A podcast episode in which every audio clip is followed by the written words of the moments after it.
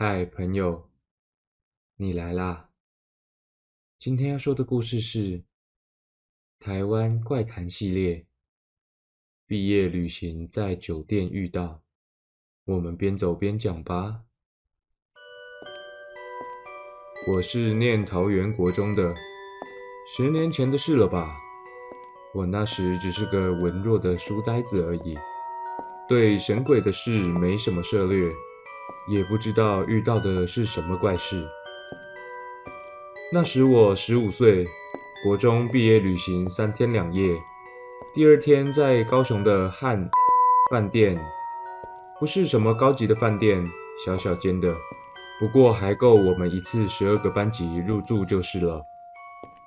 基本上我在国中时，每个班都有认识的人，大概是因为那时候到处把妹的关系吧。那天晚上，六班的黑皮来找我，说四楼有人在嘿咻，要我一起去偷看。那时的我当然二话不说，直接跑第一，坐了电梯就到四楼。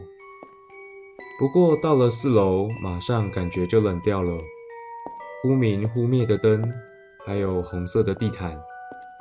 我问他怎么会跑来这个地方，他说他也不知道。他一到这里以后，进了电梯，到四楼，电梯门自己打开。他们班的人也奇怪地问：“为什么没有按电梯会自己打开？”也没有人进来，只有一座电梯，没有别座。他说就在那时听到像 A 片里的呻吟声，马上就跑来找我要我陪他去看。到了那里，感觉真的很糟。后来我们到了一间门半开的房间，果然听到那销魂的声音。我们偷偷往里面看，只看到一个年轻的女人坐在一个人身上，不确定是什么人，只知道那个女人头偏着，一直看向我们。只不过是条小小的门缝，她却用那么锐利的眼神看着我们。我当下觉得不对劲，那女人。明明没开口，也没有表情，我却一直听到声音。我正想叫黑皮快跑时，他已经跑了，只剩我一个人。妈的，这么没有义气！我吓得跑到走道上的沙发旁躲起来。那个沙发还蛮大的，我个子又小，躲起来还有空间。但是，我又看到了一个蓝色脸的小孩，牙齿是黑的，坐在对面的沙发上，对着我笑。我已经不知道如何是好，只想快点离开那里，跑，快点跑，心里只是这样想着，腰也不听使唤地跑了起来，一直跑，一直跑，跑过了一个转角，看到了一道玻璃门，里面倒映着我的样子，却没有那个蓝色小孩。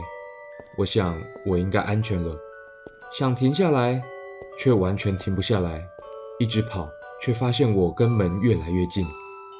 眼看就要撞到门了，突然间听到有人喊我的名字，我才停了下来。在那道门的前面，我没有看到背后有任何人，不过我却听到有人喊我的名字。玻璃门的外面只有一个小阳台，没有栏杆，也没有护墙。我的脚软了，坐在地上。我没有昏过去，也没有失去意识。我站了起来，走到电梯旁，按了十楼。回到了房间，跟同学说我的经历，他们说我虎烂，我叫他们自己去看。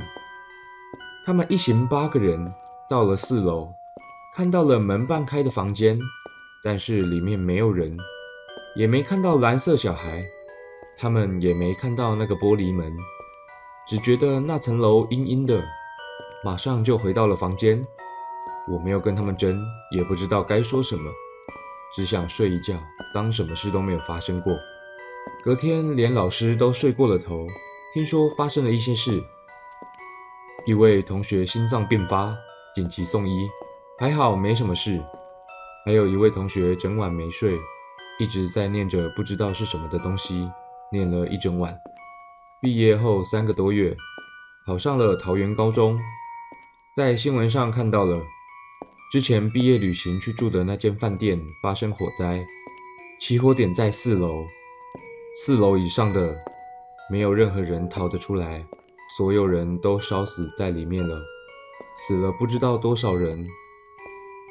后来我自己做了个实验，当我全速向着一面落地的镜子跑，会完全来不及停，而整个人撞上去。但我也不知道为什么，那次我却停了下来。真的不是个美好回忆的婢女啊！